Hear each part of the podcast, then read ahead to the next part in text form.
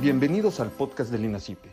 Soy José Fernández de Ceballos y en esta ocasión hablaremos del interrogatorio y el contrainterrogatorio. Para tratar este tema nos acompaña Anaid Campos, quien es catedrática del Instituto Nacional de Ciencias Penales y de la Universidad Nacional Autónoma de México. Anaid, bienvenida. Muchas gracias, estimado José. Gracias por esta atenta invitación que tuvieron a bien hacerme tú y el equipo que hace posible los podcasts INACIPE, a quien envío un afectuoso saludo, así como a todo tu auditorio. Y bueno, pues eh, muchas gracias por permitirme participar del mismo. Al contrario, muchas gracias a ti, Anaid. Y bueno, para empezar a tratar este tema que es de especial relevancia en el proceso penal, me gustaría que nos comentaras qué es el interrogatorio. Gracias. Pues mira, eh, podemos entenderlo como la serie de preguntas que formula el oferente del medio de prueba testifical. Esto lo hace con el objetivo de que su testigo, ya sea un testigo lego, un testigo experto, un perito, un policía, la víctima o el mismo imputado, brinde toda aquella información que posee y que tiene relevancia para la teoría del caso de quien lo ofrece. Eh, podríamos señalar que el interrogatorio es el medio por virtud del cual se incorporan al proceso afirmaciones fácticas de los testigos que sirven para proporcionar al juez elementos probatorios que podrá utilizar como base para justificar sus determinaciones. Muy bien, ¿y qué tipo de preguntas pueden plantearse en el interrogatorio? Sí, bueno, fíjate que yo eh, regularmente sugiero que el interrogatorio se base en cuatro tipos de preguntas, eh, que son las preguntas abiertas, preguntas cerradas, preguntas de seguimiento y preguntas narrativas. Las preguntas abiertas son aquellas que inducen al testigo a dar una respuesta amplia. Eh, que eh, permiten, por supuesto, que sea el testigo quien dé la información y no sea el abogado quien la proporcione. Por ejemplo, cuando se pregunta, ¿qué pasó? ¿Qué hizo usted? ¿Cómo ocurrieron esos hechos? ¿Por qué procedió de esa forma? ¿Para qué?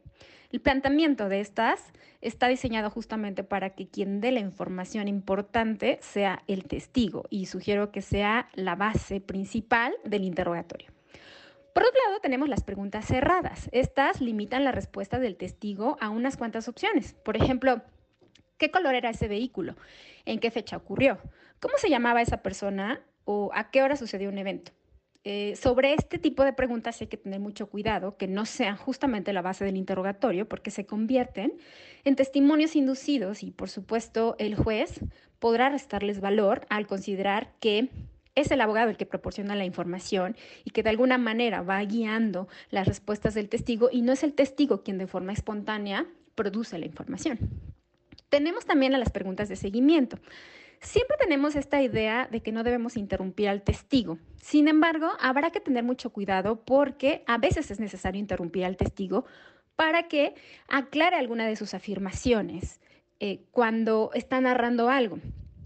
Por ejemplo, de pronto algún testigo está narrando un hecho y de pronto dice, y entonces eh, el señor se fue y no dice cuál señor y está hablando de cinco señores. O dice, por ejemplo, entonces llegamos y luego nos fuimos a, dónde llegaron. Entonces, cuando esto ocurre, eh, regularmente el abogado se ve en un problema para poder retomar ese punto si deja que el testigo se siga de largo con sus manifestaciones. Entonces, lo que ocurre realmente es que el abogado termina haciendo una pregunta enorme diciendo, hace rato cuando dice que llegaron al domicilio del señor fulanito de tal en compañía de ABCD, señaló que el señor se fue. ¿A qué señor se refería? Entonces la idea es justamente interrumpir al testigo en el momento adecuado cuando dice, por ejemplo, y el señor se fue. Disculpe, testigo, ¿podría indicarnos a qué señor se refiere? Ah, sí, al señor Juan. Entonces, las preguntas de seguimiento van a tener que interrumpir la declaración del testigo con el objeto de que haga aclaraciones sobre las mismas eh, afirmaciones que está haciendo y que nos evitarán tener que hacer este tipo de preguntototototas con un montón de antecedentes, ¿no? Bueno, después vienen las preguntas narrativas.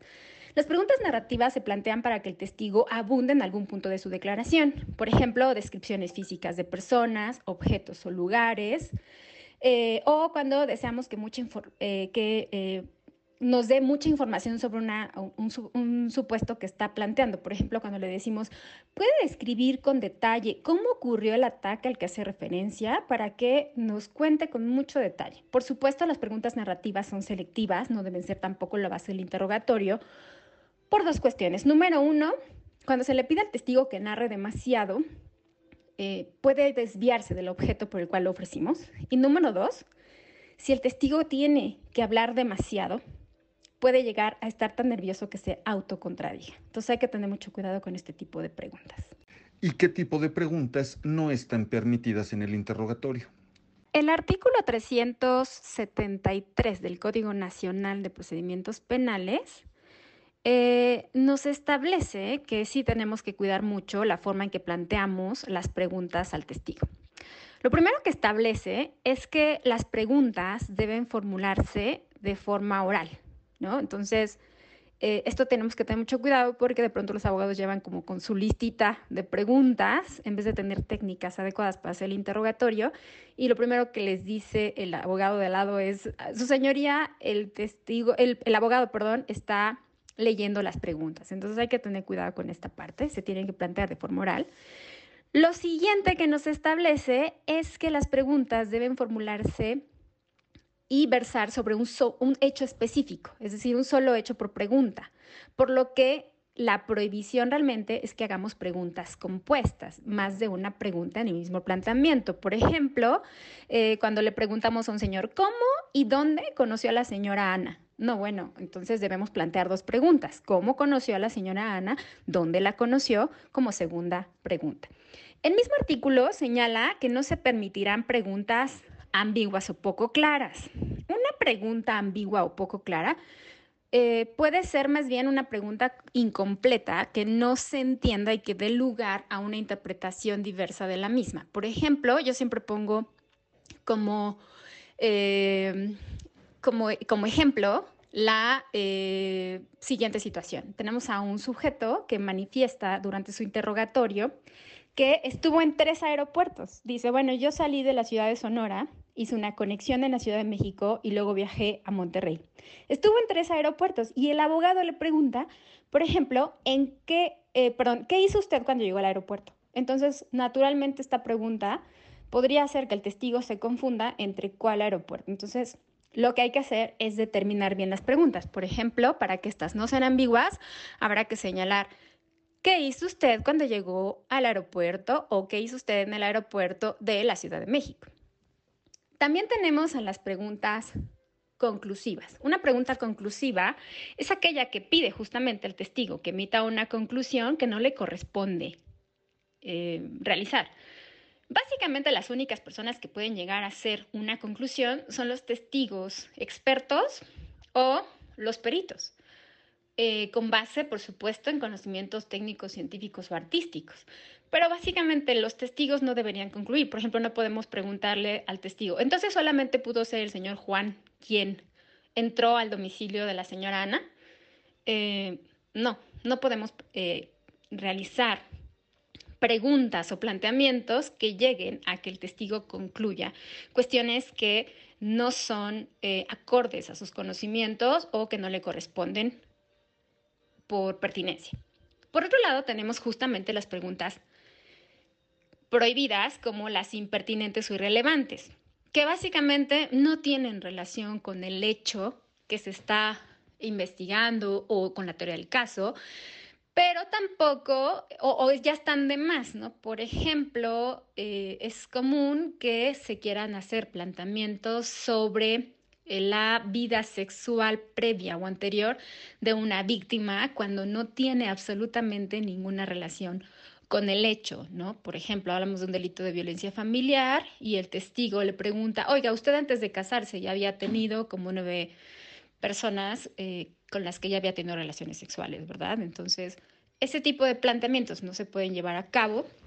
O, les decía, cuando ya nos estamos excediendo, un testigo está narrando que estuvo presente en una cafetería y el abogado le dice, ajá, ¿y qué consumió en la cafetería? Pues café. ¿Y qué tipo de café pidió? Un latte. ¿Y le puso azúcar? Este, sí. ¿Y sabía bueno? O sea, ya estamos excediéndonos y entonces naturalmente que eh, ya nos estamos volviendo irrelevantes en este hecho.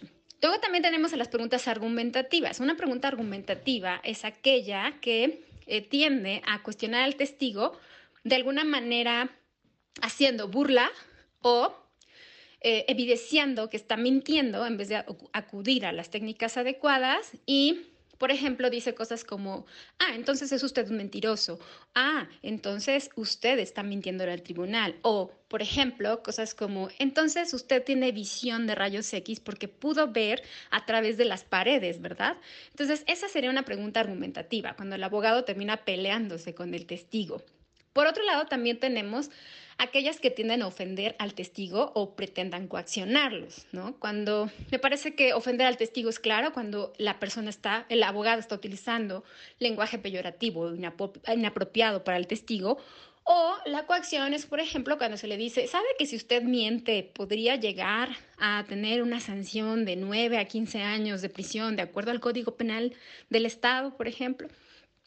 Y finalmente, pues tenemos a las preguntas sugestivas. Una pregunta sugestiva eh, está dando información en la pregunta que el testigo no ha dado.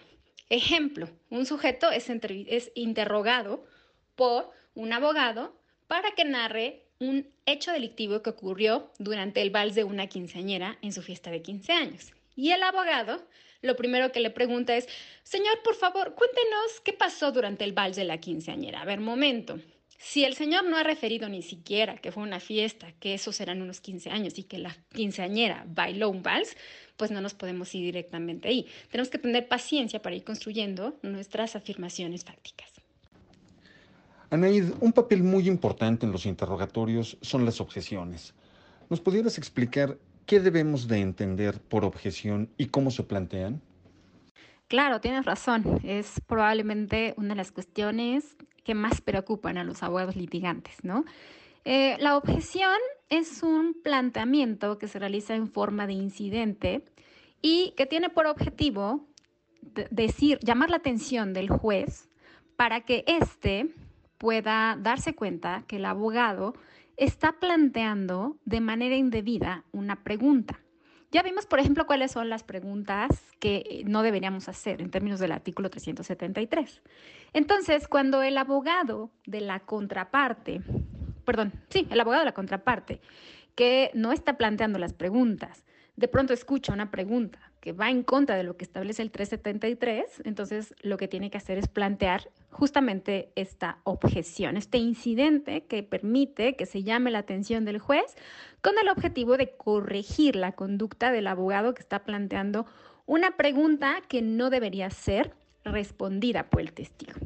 Entonces, bueno, primero tenemos que tener claro que la objeción de las preguntas siempre debe realizarse antes de que el testigo emita la respuesta. Si el testigo ya contestó la pregunta, por más mal planteada que estuviera, pues ya contestó. Y ya no procede la objeción, porque en México, a diferencia de otros países, nada más se pueden plantear objeciones contra las preguntas y no contra las respuestas. Entonces, una vez que ya se contestó la pregunta, ya no podemos objetar. Entonces, hay que tener mucho cuidado de hacerlo lo más pronto posible en cuanto detectamos el mal planteamiento de la pregunta. Una vez que esto ocurre, entonces el juez tendrá que suspender eh, el curso del interrogatorio para hacer un análisis del planteamiento que está haciendo el abogado de la objeción. Y aquí el juez tiene varias opciones. Por ejemplo, el juez dice, puede ser que analice la pregunta y eh, le parezca obvio que procede esa pregunta, ¿no? Por ejemplo, está haciendo preguntas sugestivas durante el interrogatorio y naturalmente el juez va a decir, claro que es sugestiva, no tengo ni que analizar más y entonces va a decirle al abogado, abogado, sí, es verdad, la pregunta es sugestiva, por favor, replantee su pregunta. O podría decir, es obvio que no, que está mal el planteamiento de la objeción, que no procede y decirle también al abogado, al abogado que está planteando la pregunta, que eh, proceda y el testigo conteste. Pero también podría darse el, caso de que al juez no le quede muy claro el motivo por el cual se está objetando, le pida al, eh, a, quien está poniendo la objeción que explique por qué está objetando, también darle la palabra por contradicción a, al eh, planteante de la pregunta para que éste pueda manifestar lo que a su derecho corresponda, defender su pregunta o incluso asumir y decir, la verdad sí me pasé, eh, sí su señoría voy a replantearla y renuncia a su pregunta. Pero bueno, por supuesto, lo primero que tiene que pasar es que el juez le dé este ejercicio de contradicción y después decidir el juez sí o no al lugar a la objeción. Nuevamente, si da lugar a la objeción, el testigo no puede contestar, el abogado tendrá que, tendrá que replantear su pregunta o, en su defecto, si el juez considera que no le asiste la razón a quien formula la objeción, entonces podrá pedirle al testigo que proceda a contestar la pregunta que le realizó el abogado. Entonces, básicamente, e, esa es, eh, es la objeción y, y esa sería la manera en que podría plantearse. ¿Y qué consecuencias tienen las objeciones? Bueno, la primera de ellas será que, por supuesto, no se permita que la, pregunta que fue objetada sea eh, respondida por el testigo y viene la tarea del abogado de replantearla, lo cual ya estando en las audiencias cuesta un poco de trabajo.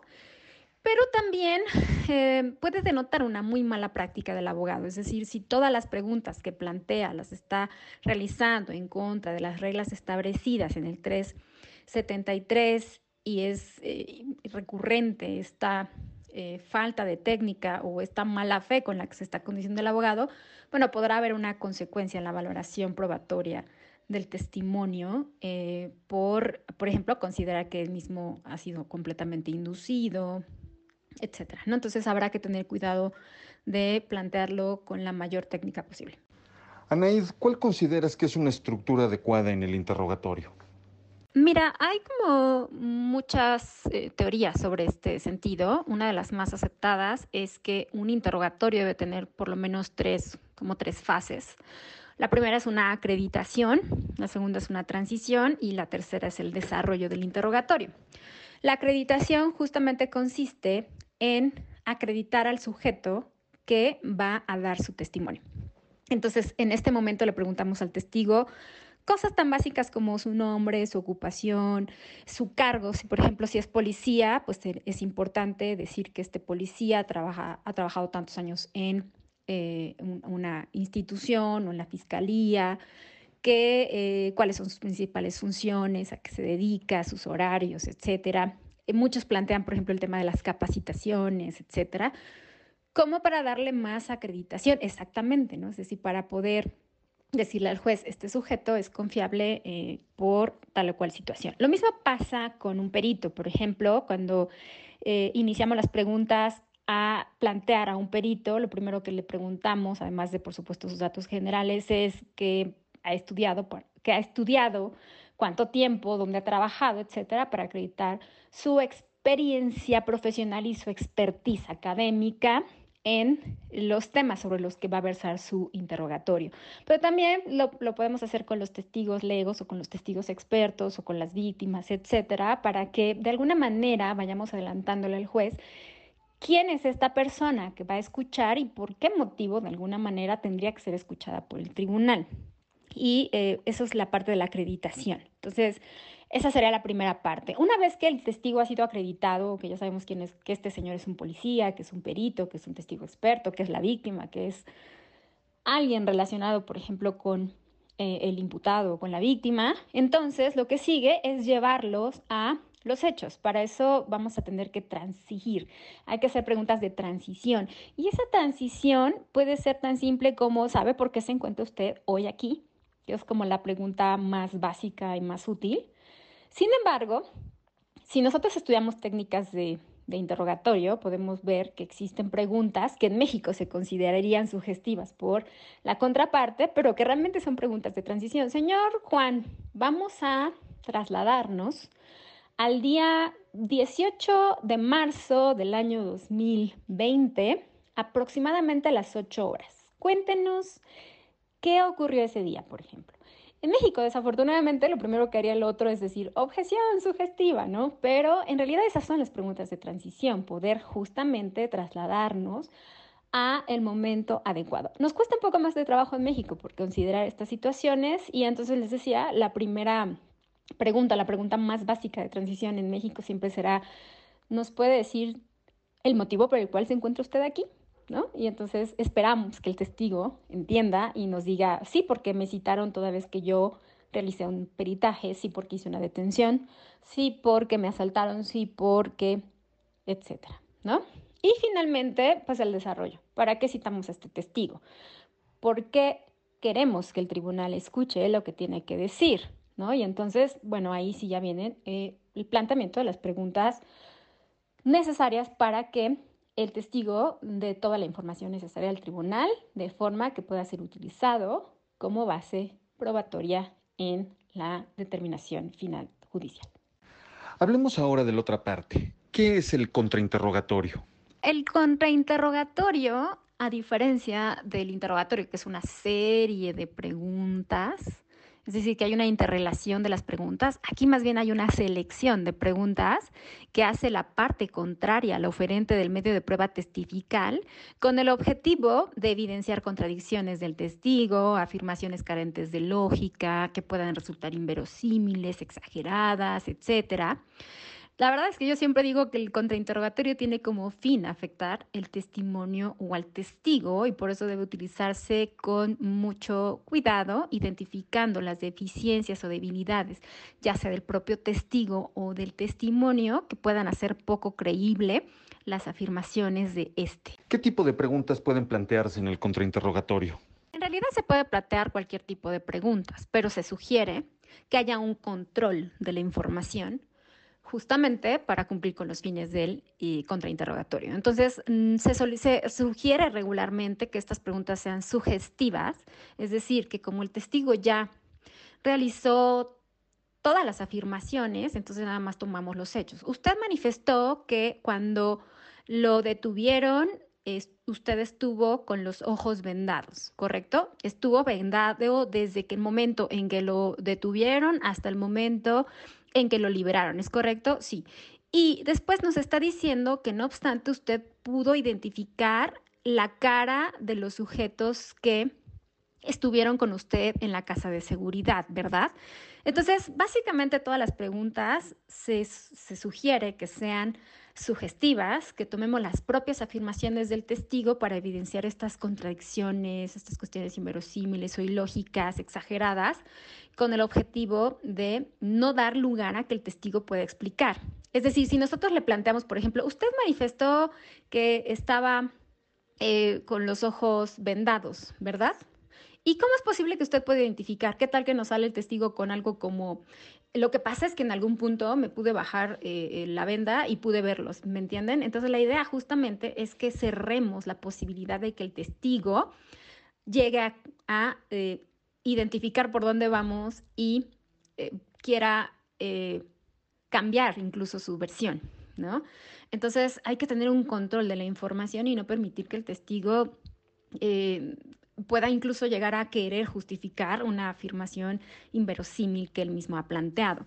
Por otro lado, también se, pueden ah, realizar preguntas sugestivas, ¿no? Por ejemplo, si sabemos que se está contradiciendo en el color del vehículo y decimos, entonces el color del vehículo era rojo, ¿verdad? Y nosotros sabemos que en su entrevista dijo que era azul. O este, le decimos, por ejemplo, entonces eran cuatro sujetos y ellos denunciaron inicialmente que eran dos, por ejemplo. Entonces, eh, hay un control de la información. Por otro lado, podemos hacer también preguntas de seguimiento o preguntas abiertas, pero únicamente cuando se sabe la respuesta. Yo siempre digo que no vamos a pescar al contrainterrogatorio. Sabemos perfectamente las afirmaciones del testigo y eh, en caso de que el testigo se contradiga, bueno, podemos llevar a cabo alguna técnica para evidenciar esa contradicción, pero sin duda eh, las preguntas abiertas tienen que ser únicamente cuando sí sabemos la respuesta que va a dar el testigo o tenemos la manera de acreditar con los registros que eh, el testigo puede incluso mentir. Anaid, ya lo mencionabas hace un momento, pero quisiera que profundizáramos un poco en esto.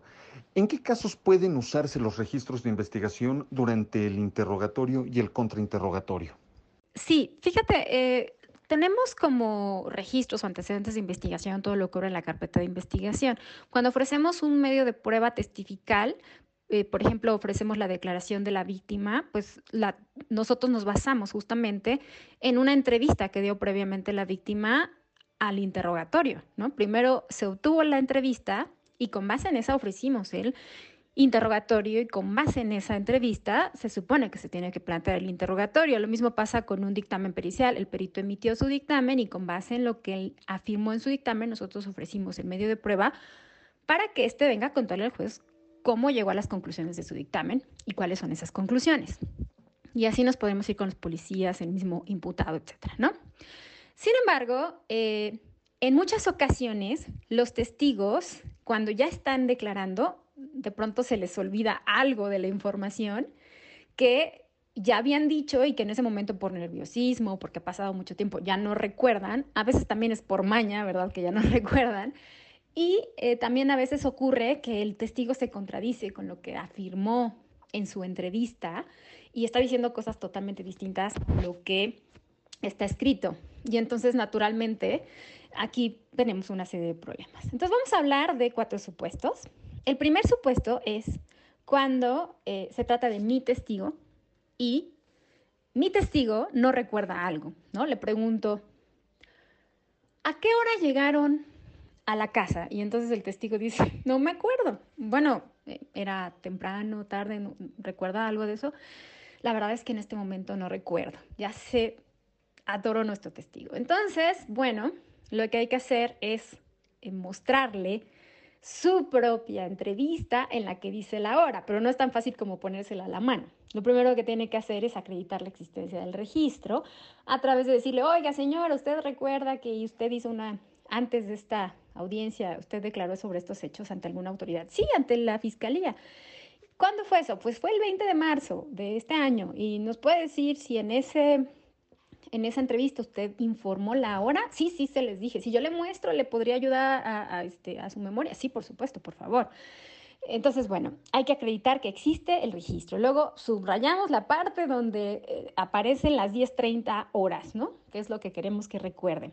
Hay que mostrarle la otra, bueno, primero hay que pedirle al juez autorización para utilizar el registro y a partir de ahí el juez va a pedirnos que le mostremos a la contraparte lo que subrayamos para que se lo mostremos al testigo. Lo siguiente es mostrárselo al testigo y el testigo ya tiene en las manos su entrevista y tiene que reconocer que esa es la entrevista a la que se acaba de referir. Entonces, que decirle, a ver, revise usted ese documento y dígame qué es. Ah, sí, pues mi, entrevista. Eh, por favor, lea en voz baja para usted mismo y cuando termine me dice, Sí, ya. Ahora dígame, ¿a qué hora llegaron? No, pues a las 10.30. Muchas gracias. ¿Por qué hace ratito no se acordaba? La verdad es que estoy muy nerviosa, ha pasado mucho tiempo, etcétera, etcétera. Pero también puede pasarnos en el contrainterrogatorio, que consideremos que hábilmente un testigo dice que no recuerda algo, ¿no? El policía, no me acuerdo, no me acuerdo, no me acuerdo y te está haciendo la vida imposible. Bueno, básicamente es la misma técnica, hay que acreditar eh, que existe un registro. Señor, sobre la actuación que usted hizo, ¿genera algún registro? Sí, ¿qué? Una entrevista. Si yo le muestro la, entrevista, ¿la puede reconocer? Sí. Eh, ¿Sabe si en esa entrevista usted dio esa información? No recuerdo. Ok, su señoría, solicito el uso de los registros para refrescarle la memoria al testigo y entonces lo mismo hacemos, subrayamos, le mostramos a la otra parte qué es lo que subrayamos, le mostramos al testigo, a diferencia del interrogatorio, aquí vamos a decirle, esa es su entrevista, ¿verdad? Sí. Esa es su firma, ¿cierto? Sí. Lea en voz alta la hora, 10.30. Entonces, ¿a qué hora llegaron ustedes? A las 10.30. Gracias. No hay repregunta, ¿no? Y lo mismo pasa con las evidencias de contradicciones. Resulta que de pronto el testigo, ya habíamos dicho, dice algo diferente de lo que había dicho en su entrevista, ¿no? Está diciendo, por ejemplo, que el auto era rojo y en realidad dijo que era morado. Y entonces aquí estamos en un problema. Si es mi testigo, estoy en el interrogatorio y mi testigo ya se atoró y dijo que era morado y en realidad era rojo el vehículo. Es más, el vehículo que yo tengo en los peritajes es rojo. Híjole, qué grave. Bueno, eh, podrían ustedes eh, o los abogados llegar a apoyarse a sí mismos y hacer una técnica que se llama justamente la eh, superación de una contradicción que cogiste justamente. Número uno, acreditamos la existencia del registro con preguntas abiertas, cerradas, de interrogatorio, subrayamos la parte donde dice que no es morado, que es rojo, le damos a la otra parte el registro para que vea qué es lo que le vamos a mostrar, se lo mostramos al testigo a través de preguntas abiertas y cerradas, le pedimos al testigo que reconozca ese documento, que lea para sí mismo justamente esa información y nuevamente le preguntamos, ¿de qué color era el vehículo entonces? Rojo. Porque hace ratito dijo que es morado. Perdón, es que me estoy confundiendo con el otro vehículo, bla, bla, bla, bla, bla. Ni modo, ¿verdad? Es un raspón. Pero también pasan del contrainterrogatorio. El testigo dice que es morado el vehículo y en realidad es rojo, ¿no? Y a mí me conviene, por supuesto, evidenciar que el testigo está mintiendo. Y entonces, en estos, o que se contradice, ¿no? Y entonces volvemos a la misma técnica, pero con preguntas completamente sugestivas y cerradas. Usted declaró ante la gente del Ministerio Público sobre estos hechos, ¿verdad? Y les dijo el color del vehículo. Si yo se lo muestro, usted lo puede reconocer, ¿verdad? Sí, su señoría, solicito el uso de los registros, te lo permite el juez, le muestras a la otra parte justamente la parte que subrayaste, donde está esta información, se lo muestras al testigo, le pides al testigo que reconozca, esta es su entrevista, ¿verdad? Y esa es su firma, ¿verdad? Lea en voz alta lo que está subrayado con morado, señor. aquí dice que el carro era rojo. Entonces el carro era rojo, ¿verdad? Sí, bueno, no hay explicación. Básicamente ese es el uso de los registros eh, y en esos casos se puede usar y ese es el objetivo para el cual se utilizan. Y en la estructura del interrogatorio nos pudieras explicar en qué consisten las repreguntas, es decir, en qué consiste el examen redirecto y el recontrainterrogatorio. Sí, claro. Eh, las preguntas eh, que se plantean una vez que se ha concluido el interrogatorio y el contrainterrogatorio de un testigo eh, son una segunda oportunidad para el oferente del medio de prueba, que justo es a lo que te refieres con las repreguntas directas o el re interrogatorio pueden plantearse única y exclusivamente sobre lo que acaba de pasar en el contrainterrogatorio. Es decir, no, no es una eh, posibilidad de ampliar el interrogatorio del testigo. Más bien, eh, puedes referirte a las respuestas que acaba de dar tu propio testigo en el contrainterrogatorio o a los planteamientos que hizo el abogado contrario para que puedas de alguna manera tratar de corregir un poco el daño que se te hizo con el eh, con el contrainterrogatorio. Mientras que las preguntas justamente de, reinterroga, perdón, de recontrainterrogatorio se refieren justamente a que una vez que el abogado que ofreció el medio de prueba ya hizo su reinterrogatorio, tú también puedes hacer tu recontrainterrogatorio y hacer preguntas tendientes a confirmar el daño que ya hiciste en el contrainterrogatorio. Entonces, pues básicamente es la última oportunidad que tienen las partes de tratar de em, reforzar su propio medio de prueba o en el caso del reinterrogatorio, de reafirmar las deficiencias encontradas en el testigo de tu contraparte. Anaid, antes de terminar, ¿nos pudieras compartir una conclusión sobre este tema del interrogatorio y el contrainterrogatorio? Fíjate que una de las cosas que me parecen muy importantes aclarar es que si bien es cierto, dominar las técnicas de interrogatorio y contrainterrogatorio nos pueden facilitar mucho el camino probatorio, pues tampoco es la base de éxito de un caso. Es decir, para poder ganar un caso necesitas tener una muy buena estrategia, una buena teoría del caso, eh, medios de prueba confiables para el juzgador, y nunca olvidar que eh, no podemos únicamente llegar a una audiencia sin previamente haber preparado plena y totalmente tu caso y dominarlo. Es, es básicamente la conclusión que me gustaría, me gustaría dar. Pues bien, llegamos así al final de este episodio. Nos despedimos agradeciendo a todos ustedes que amablemente nos han escuchado y especialmente a Anaid Campos por habernos compartido este interesante análisis sobre el interrogatorio y contrainterrogatorio en el proceso penal. Anaid, muchas gracias. Gracias a ti, José. Es un excelente anfitrión.